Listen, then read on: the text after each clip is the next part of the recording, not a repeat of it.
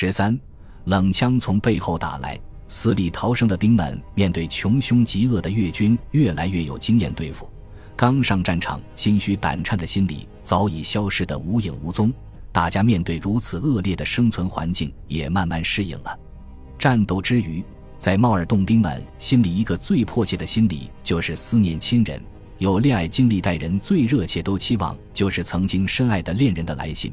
尤其是那种安慰鼓励的语气，让人顿时充满豪情壮志。那是一种刻骨铭心的思念。然而，我们能够坦然地面对敌人打来的枪弹对生命的威胁，却非常惧怕冷枪从脊背后面偷袭而来。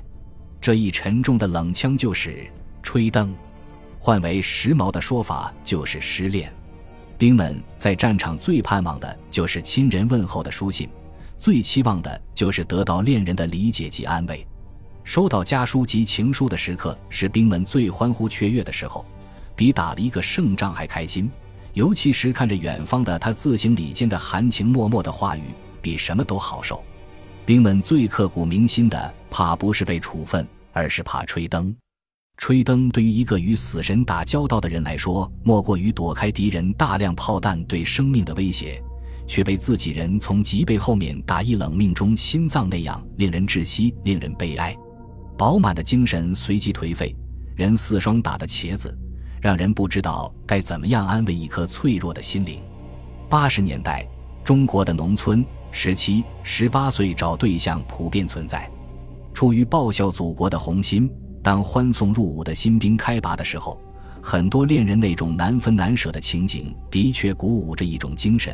那种期待的话语让人为之感动，为之振奋。战争是残酷的，是折磨人意志的试验场。是战场就意味着死亡，是战场就意味着不同程度的伤残。并非人人都是英雄，并非人人都是功臣。尤其是当报纸、电视、广播大力报道伤残军人如何如何等时候，冷枪的命中率陡然变得很高，很是影响着兵们的士气及斗志。我有一青梅竹马的同班恋人，高中毕业的时候，两人正式确定了某种关系。我偷偷报名参军，就是得于他的鼓励。他说出去闯荡一下也是好事，我就在他的鼓励下改变了命运，毅然穿上了军装。临走的那天晚上，我们终于在真挚的安慰中突破了封锁线。第二天，他红肿着双眼送行，在武装部院子里面，他悠悠地对血老开着玩笑说。将来你成为干部的时候，一定会忘记了我。我笑着对他说：“军人是顶天立地的汉子，何况我们？我一定不会这样，请相信我的品德。”他笑了笑到很甜很甜。去吧，无论怎么样，我一定等你回来。你一定得回来。你要知道，在这里还有一个爱你的人在等你。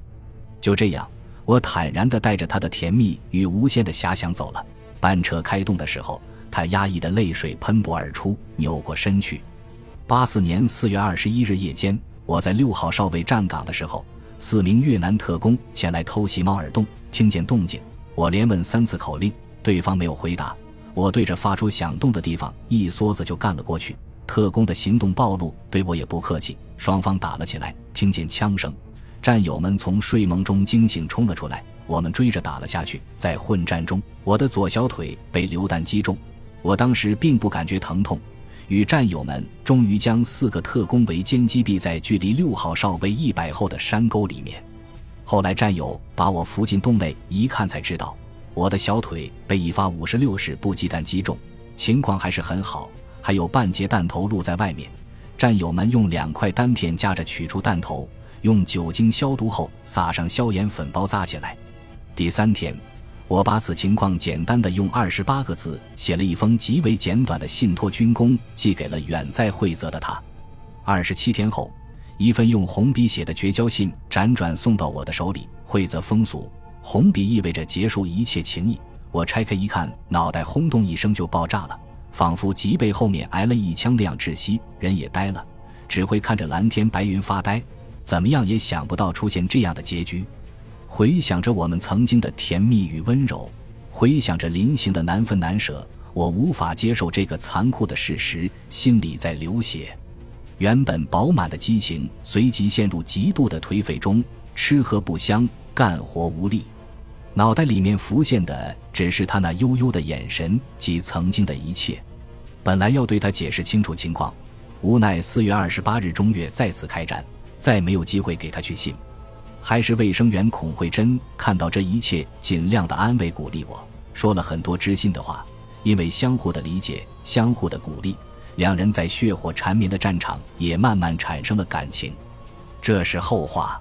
也许当时的青梅竹马看到我极为简单的信，只提及腿部负伤而不说明情况，心里在想：如此地情况肯定是触雷失去了脚吧。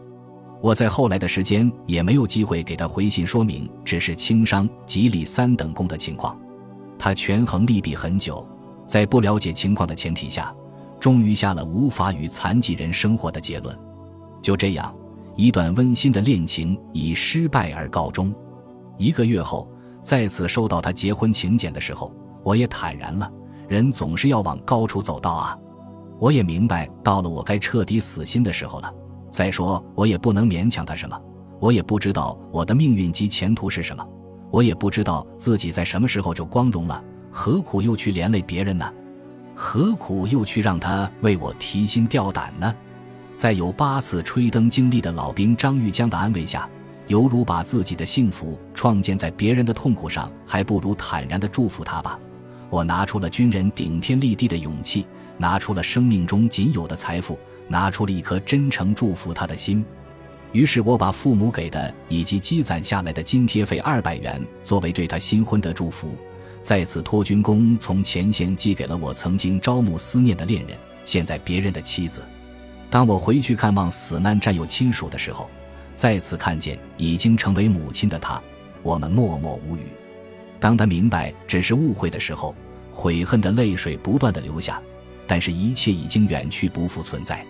吹灯成为老山战区一颗颗冷枪弹，在背后沉重的折磨着我们，打击着我们的意志。像我这样遭遇冷枪袭击的兵们，实在是多得数不胜数。为此，吹灯的兵们由衷的感叹：“啊，大兵！假如你是英雄，并且凯旋归来，我就是你的妻子，荣誉是我们的；如你是革命烈士并安息，我就是你的未婚妻，你的功劳有我的一半。